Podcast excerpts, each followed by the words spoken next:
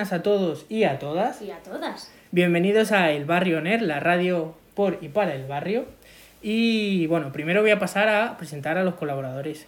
Tenemos con nosotros a Sandra, Hola, Sandra. Diana, Hola. que ya es habitual. Hoy Eduardo tampoco ha podido venir, pero tenemos a Yolanda. Por Sí, sí, sí, primera sí. vez. Hola. Y tenemos otra colaboradora. Por favor, preséntate. Hola, soy Carla. Que viene a plantearnos un reto que más tarde nos comentará. Pero hoy tenemos un invitado muy especial.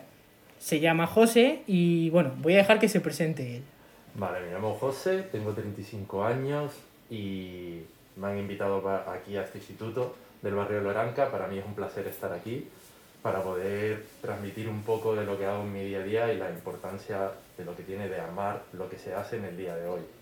Que, hay que no hay que dejar de soñar, de luchar, de formarse y de cuidar y respetar todo lo que nos rodea. Así que muchas gracias y estoy encantado de estar aquí. Para mí es Qué un importante además hoy en día el soñar y amar lo que se hace Pues sí. cuando poco a poco nos van quitando, nos van cortando las alas, sobre todo en, este, en esta época adolescente, ¿no? Y solo tenemos las redes para, para poder volar a esos mundos. ¿no? Yo creo, perdona que te haya interrumpido, Perfecto. eh, yo creo que las redes hay que usarlas de manera responsable. Yo me considero que no soy responsable para cortarle las alas a nadie, sino todo lo contrario. Somos, tenemos que darle fuerza a esa gente para que no se rinda, siga luchando por sus sueños, dado que eso le va a hacer crecer, ver las posibilidades que tienen en su día a día, pero no, no hay que cortarle las alas a nadie, sino hay que animarles a volar, a que sueñen, a que estudien, a que luchen. Y nada, que yo creo que hay que usarlas de manera responsable, que no todo contenido vale. Hoy vamos a ver además cómo usarlas, ¿no? De manera responsable o algunas cosas relacionadas con las redes. Exacto. Vale. Bueno, la presentación impecable y entre tenemos un currículum tuyo en el que eres eh, influencer, embajador de Reforest, organizador que se dedica a repoblar zonas quemadas por el mundo. Luego además estás escribiendo un libro sobre tu experiencia en el confinamiento y estás preparando una serie de televisión. Sí, sí, eh, tengo varios proyectos en mente. Lo de primer- el primero que has hablado de reforestación, llevo ya, tengo la suerte de llevar dos añitos con ello, reforestando en diferentes partes. Este año destacar una reforestación que tuvimos en una reserva natural en Barcelona. Tuve la suerte de estar rodeado de ciervos, llamas, zorros. Y allí lo que fuimos a repoblar, poner árboles frutales para que ellos se puedan alimentar y tuviesen sombra donde cobijarse y fue uno de los mayores regalos que he tenido en mi vida porque darte cuenta de que si todos nos cuidásemos a las personas, animales y respetáramos todo, sería el mundo de una manera tan diferente, aportando solo un granito de arena, la de grandes cosas que se pueden conseguir y lo gratificante que es para uno, que muchas veces esos gestos se hacen de manera natural y lo que te reporta es infinitamente mucho mayor. Fíjate, esta mañana venía yo trabajando con el móvil, andando, yo muy cerquita, y digo, de Ah, repente se acabó. No quiero pantallas en este momento, quiero ver los árboles, quiero mirar hacia otro lado que no sea la pantalla, ¿no? Esa búsqueda de la naturaleza que tanto tuvimos con el confinamiento, en esa hora breve que nos dejaban y salíamos todos corriendo al campo. Aquí tenemos una zona de Loranca, pues, pues cerquita, no se podía ir muy lejos. Entonces, esa búsqueda de la naturaleza también, y esa mirada hacia afuera. Sí. Seguimos. Seguimos. Bueno, luego tenía, tengo que preguntarte una cosa porque te estoy escuchando el acento, pero he visto que has nacido en Cuba, pero tu acento es canario. Sí, Cuéntame a, esto. eh, a ver, yo lo cuento sin ningún tipo de vergüenza. Vengo de una familia muy humilde. Mis abuelos, hace muchos años, cuando en España emigró mucha gente a los países como Venezuela, Cuba, emigraron. Allí se llevaron sus respectivos hijos, formar, cada de sus hijos formó su familia y después cuando volvieron ellos a España se fueron trayendo a todas las familias con sus respectivos hijos que eran sus nietos. Yo fui de los últimos en llegar, vine con nueve meses, llegando nueve meses a Canarias. Por eso ese acento tan canario, porque realmente de Cuba me queda la sangre y, y mis orígenes, la familia por parte de mi madre, por parte de mi padre está todo en Canarias. Y, y para mí es un regalo, yo creo que la mezcla entre culturas es, es la clave, nadie, hay que respetar a todas las culturas, a todas las razas es muy importante integrarlo porque de cada cultura o de cada persona, de cada país se aprende y nos aporta y enriquece como persona. Por eso para mí también es muy importante viajar y ahí viene mi origen. De Cuba, nacido en Cuba, en Cienfuegos de Cuba. Esto no lo sabe muy poquita gente, lo estoy diciendo aquí por primera vez, pero criado en Gran Canaria, en la zona de vecindario. ¿Y cuáles son tus pasiones, por así decirlo? Porque sé que, eres, que tu deporte favorito era el baloncesto, que amas la naturaleza y que te gusta la montaña, pero... Sí, eh, empecé a jugar baloncesto con ocho añitos. Si tú me dices que me aportó el baloncesto, muchos valores. Disciplina, esfuerzo, constancia, trabajo en, equipo.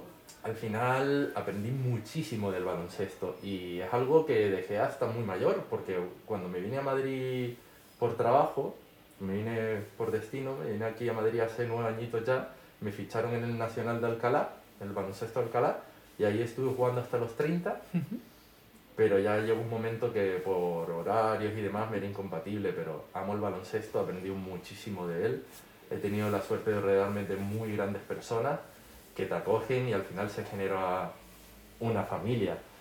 Después referente a la naturaleza, para mí la naturaleza es todo, la naturaleza me ha ayudado a encontrarme, una de las mejores experiencias que tuve fue irme a hacer el Camino de Santiago, donde me di cuenta que en la vida hay que poner más alma y a veces el ego, el ego hay que dejarlo aparte y te lleva grandes sorpresas porque ves a personas de tantos países, de diferentes edades, en diferentes situaciones.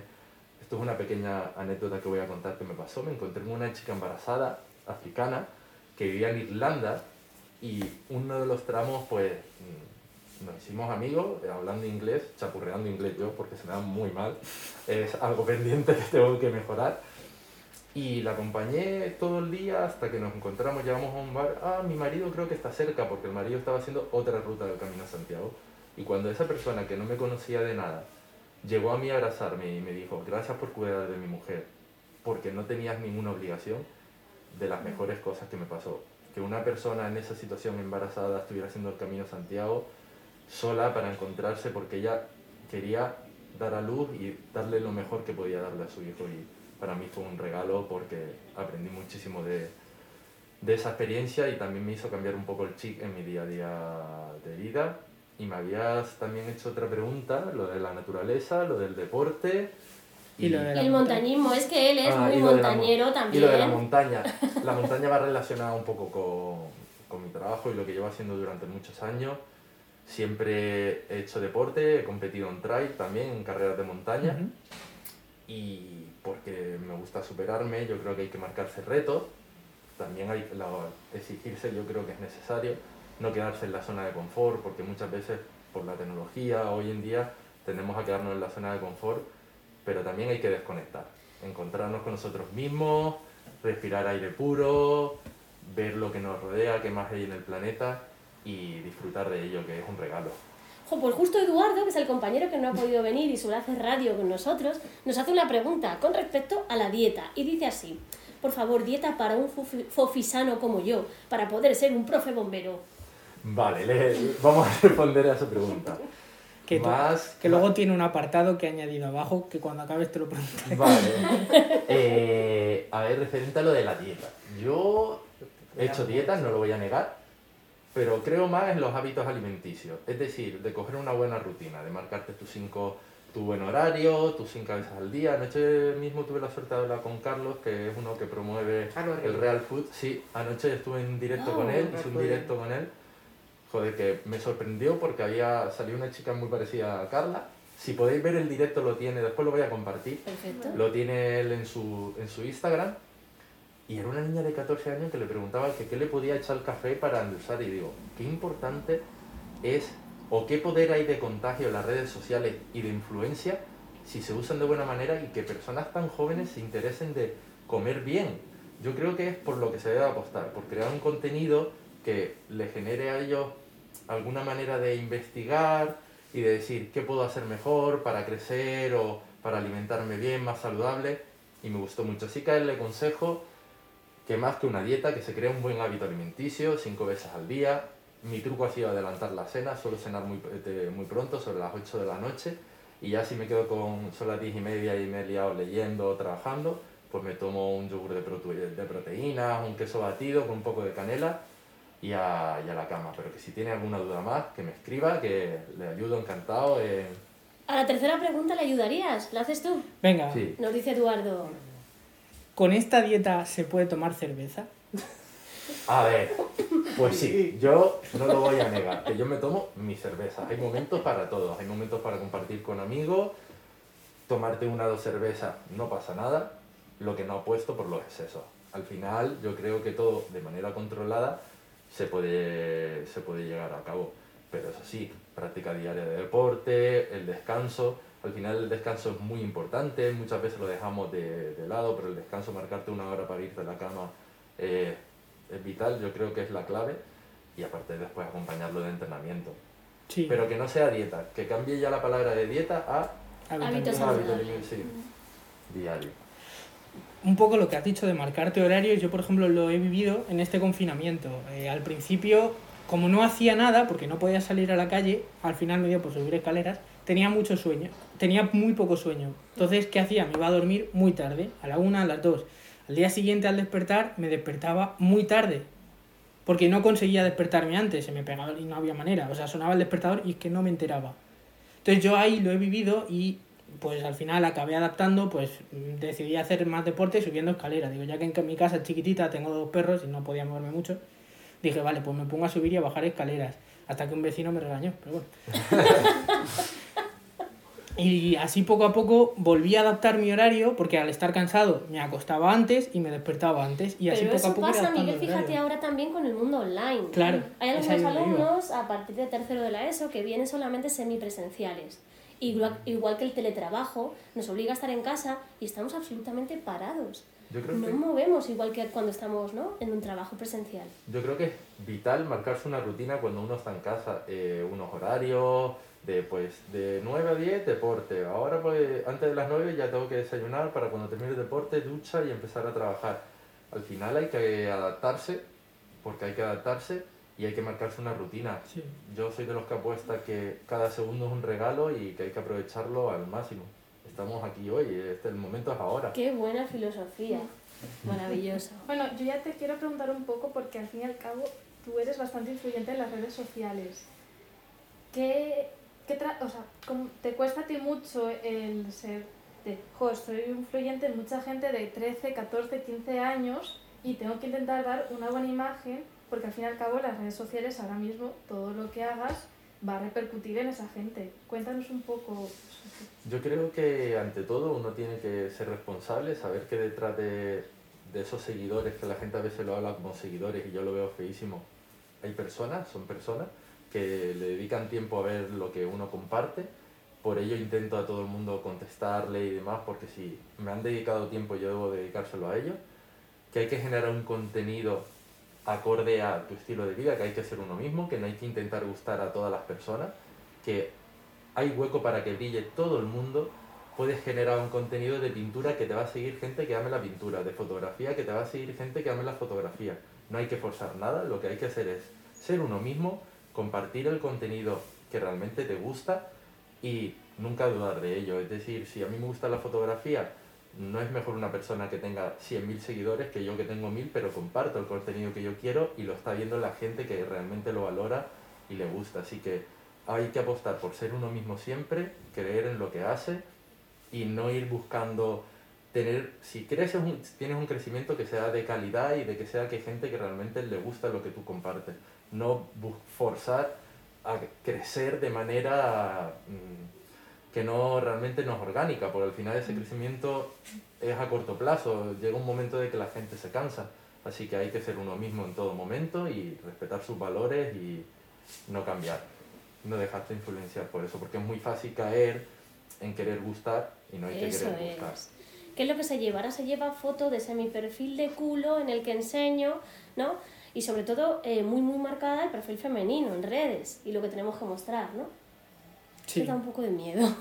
Sí, da un poco de, da un poco de respeto, pero yo también quiero apostar, yo creo que las tecnologías han llegado, no lo podemos evitar, quiero apostar porque se usen de manera responsable y también quiero dar un poco de voz que hay perfiles que contagian e influyen de una manera muy, muy buena. Es decir, hay gente del arte, hay profesores, hay científicos, hay gente que comparte, o fotógrafos, que comparten un contenido que es un regalo y, llegan a partes del mundo que antes no llegaban, porque yo muchas veces he tenido la suerte de hablar con gente que está a miles de kilómetros y decir, joder, qué regalo poder hablar con alguien de 1100 kilómetros y que me esté contando su experiencia y lo que estoy aprendiendo gracias a ello. Es decir, las redes están, hay que usarla de la manera más correcta posible. Vamos a pasar al reto de Carla, si os parece. Perdona que te... Sí, pasamos al reto. Vale. Dime, dime. Pero espera. yo antes, ya que estábamos hablando de las Exacto. redes, antes de, y quiero darle paso a Carla, que tengo mucha ganas de escucharla hablar, Exacto. eso y quiero poner un reto al colegio y al programa de radio.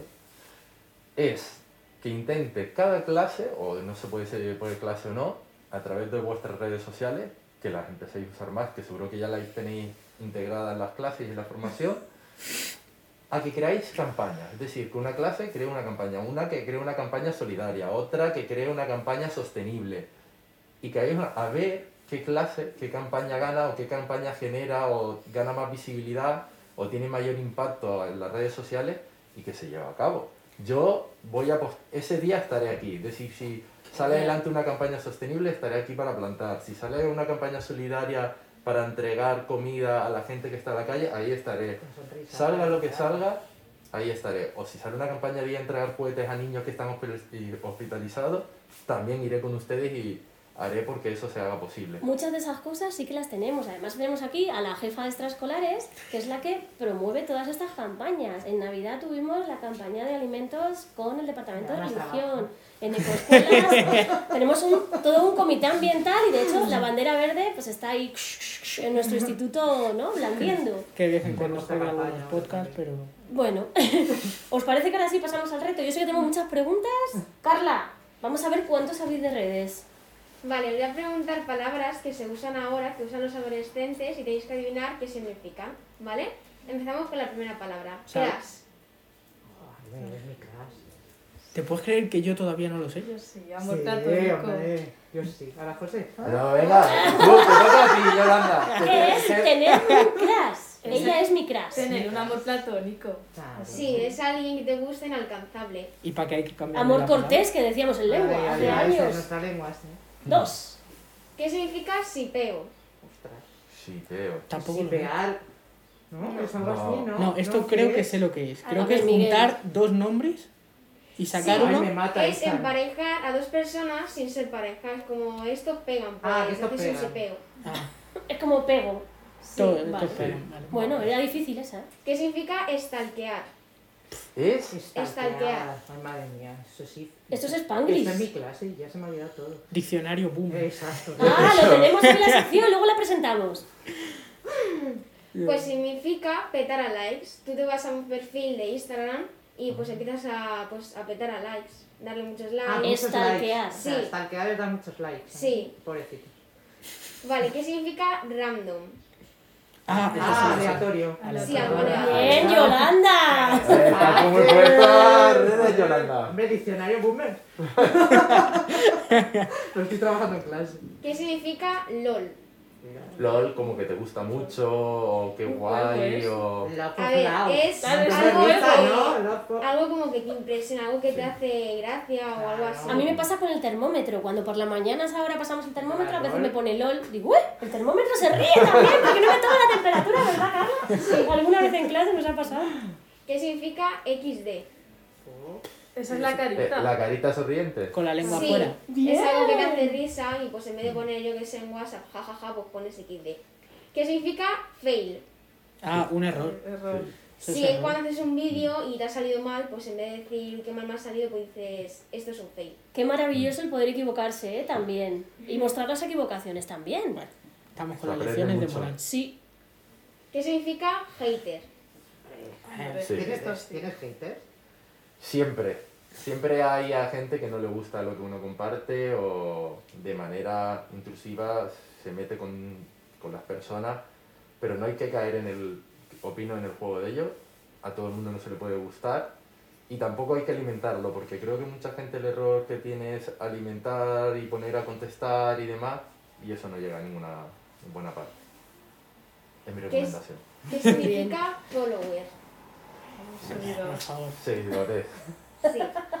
la Por cierto, hablando de follower, os recuerdo el concurso de chistes que la semana que viene ya diremos los ganadores y tenéis que enviar vuestros chistes a concurso.chistes.barriloranca.gmail.com O a Diana, que está en los pasillos. Ta- También, también, me podéis contar los chistes así pasilleando, también vale. ¿Alguna, Carla? No, ya son las palabras que he recopilado. Ya no tengo más. Ya no tienen más. Bueno, Muchas gracias, Carla. pues muchas gracias, Carla. Hasta aquí el diccionario boomer en directo. Y me gustaría acabar esta entrevista con un- una reflexión que nos ha transmitido José cuando estábamos hablando antes de empezar a hacer la entrevista. Y es que mucha gente ahora se mete en las redes sociales y ve pues que a los actores de élite, sin ir más lejos, les ha ido muy bien, han triunfado, pero que la vida no es así de fácil, no es llegar y ganar. Muchas veces pierdes una, pierdes otra, y eso de que no puedes tropezar dos veces con la misma piedra es mentira. Puedes tropezar 500 y 600 que vas a seguir tropezando porque te ha tocado. Y que hay que tener los valores muy claros. Exacto. Eh, para mí, ahí mi filosofía de vida es que está prohibido rendirse. Cada día es una nueva oportunidad, que tenemos que luchar y que hay que trabajar duro. Nada se consigue de manera gratuita. En la vida hay que trabajar, formarse y nunca dejar de hacerlo. Nunca es tarde para formarse con 30, 40, 50, lo que te guste. Fórmate para mejorar cada día en ello y sentirte mejor, porque si cada día amas lo que haces ese momento, el día siguiente serás todavía un poquito más feliz, porque estás amando lo de ayer más lo del día siguiente. Así que yo apuesto porque hay que amar lo que uno hace, luchar y no rendirse porque estamos aquí para vivir, disfrutar de las personas que nos rodean, que son maravillosas. Hay gente maravillosa a nuestro lado que muchas veces no tiene visibilidad y apuesto por darle visibilidad a esas personas que no tienen tanto y aprender, cuidar y respetar lo que rodea. ¿Y quieres aprovechar la entrevista para promocionar algo? ¿Tienes algo que No, promocionar? no, no, no. Para mí es un regalo estar aquí. Me encanta compartir con personas que se interesen en ayudar, porque ustedes están ayudando al instituto en el que, del que formáis parte de una manera mm, en vuestro tiempo libre, que podrían estar tomando un café o lo que sea. Y así que gracias por también colaborar, aportar vuestro granito de arena y a seguir luchando, a seguir sembrando sonrisas y alimentando a que la gente vuele, sueñe y... Eso es, esto no es un trabajo, sino una forma de Exacto. vida. Sí. Recordar que no nos pagan ni bocata siquiera. o sea. Bueno, luego lo vemos, Miguel, luego lo vemos. A lo mejor hoy te lo has ganado, ya veremos a ver. Me gustaría presentar las secciones. ¿Me ayudas a presentar alguna? Sí, pero primero déjame despedir. Ah, sí, ¿no? pensé que le ibas a despedir después de las secciones. Les venga, les Sí, venga, venga. ala. Tenemos, para que así las escuche, tenemos a Unai de primero de la ESO que nos va a hablar un poquito de coscuelas y de los mares y los plásticos.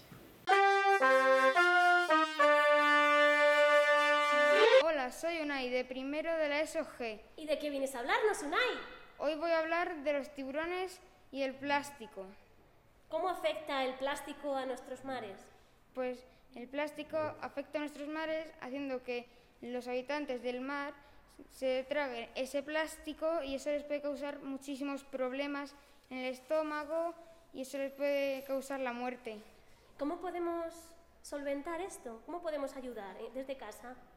Podemos ayudar si reciclamos ese plástico y no lo tiramos ni al suelo ni, ni tampoco A una papelera que no sea adecuada, ¿verdad? Los Sí. plásticos siempre en el contenedor.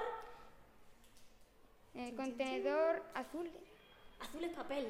Amarillo. amarillo. Amarillo, eso es. Los plásticos siempre en el contenedor amarillo o en esa bolsa especial que tenemos para envase en casa, ¿verdad? Sí. ¿Por qué los tiburones, Unai? porque es mi animal favorito. Y lo he elegido, aparte de ser mi animal favorito, porque siempre he tenido una obsesión con los tiburones O impresionante. sea, que tienes una información sobre estos animales. En otra sección nos hablarás de los tiburones nada más. Vale. ¿Te parece? Pues Sí. contamos con ellos, Unai. Muchísimas gracias por estar en este comité ambiental del instituto y por trabajar a favor del medio ambiente. De nada. Adiós.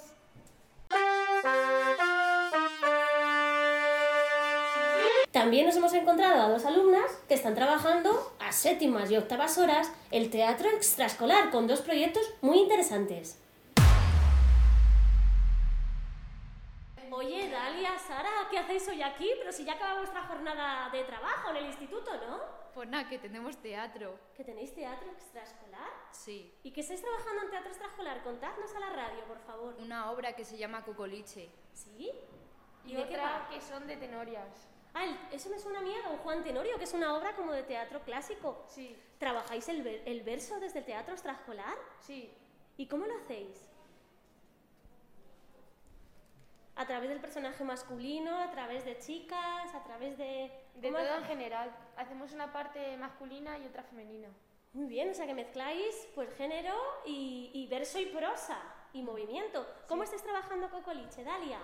Pues nada, nos repartimos los personajes y tenemos que elegir el. eh, Bueno, elegir, digo. Eh, tenemos que decir el texto Muy bien. y.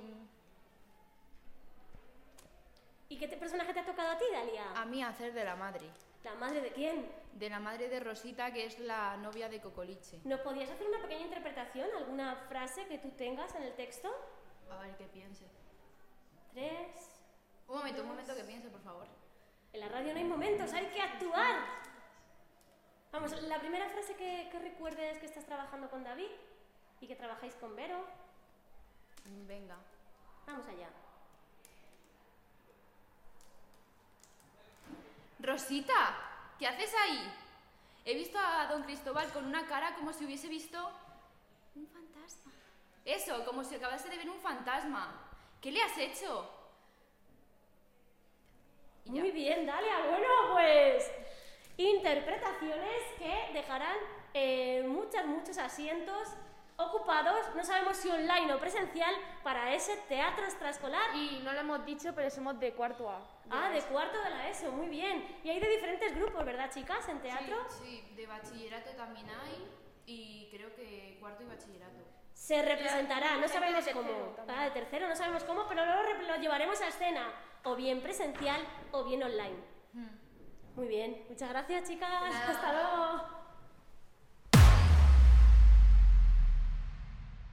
Y en estos tiempos de pandemia, ¿qué hacer los fines de semana? Hoy toca arte. Muy buenos días, soy Char Vaquero y comenzamos con ¿Qué hacer los fines de semana? Estado investigando y he encontrado que para aquellos que os encanta el arte, tanto el Museo de Reina Sofía como el Prado están abiertos. Eso sí, si queréis ir, ir a sus páginas web para ir con más seguridad. Y como no, acabar con el diccionario Boomers, enlazando esta entrevista con Ethan. Hola, soy Izan Rodríguez y esta es mi sección de la radio del barrio, del diccionario para boomers.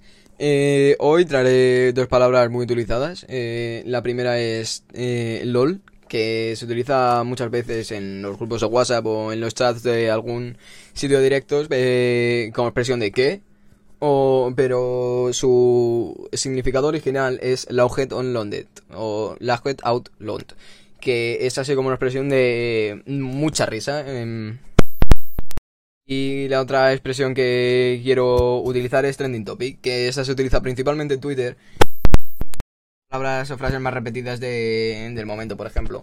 Eh, ayer se hizo trending topic un, un tweet de Donald Trump.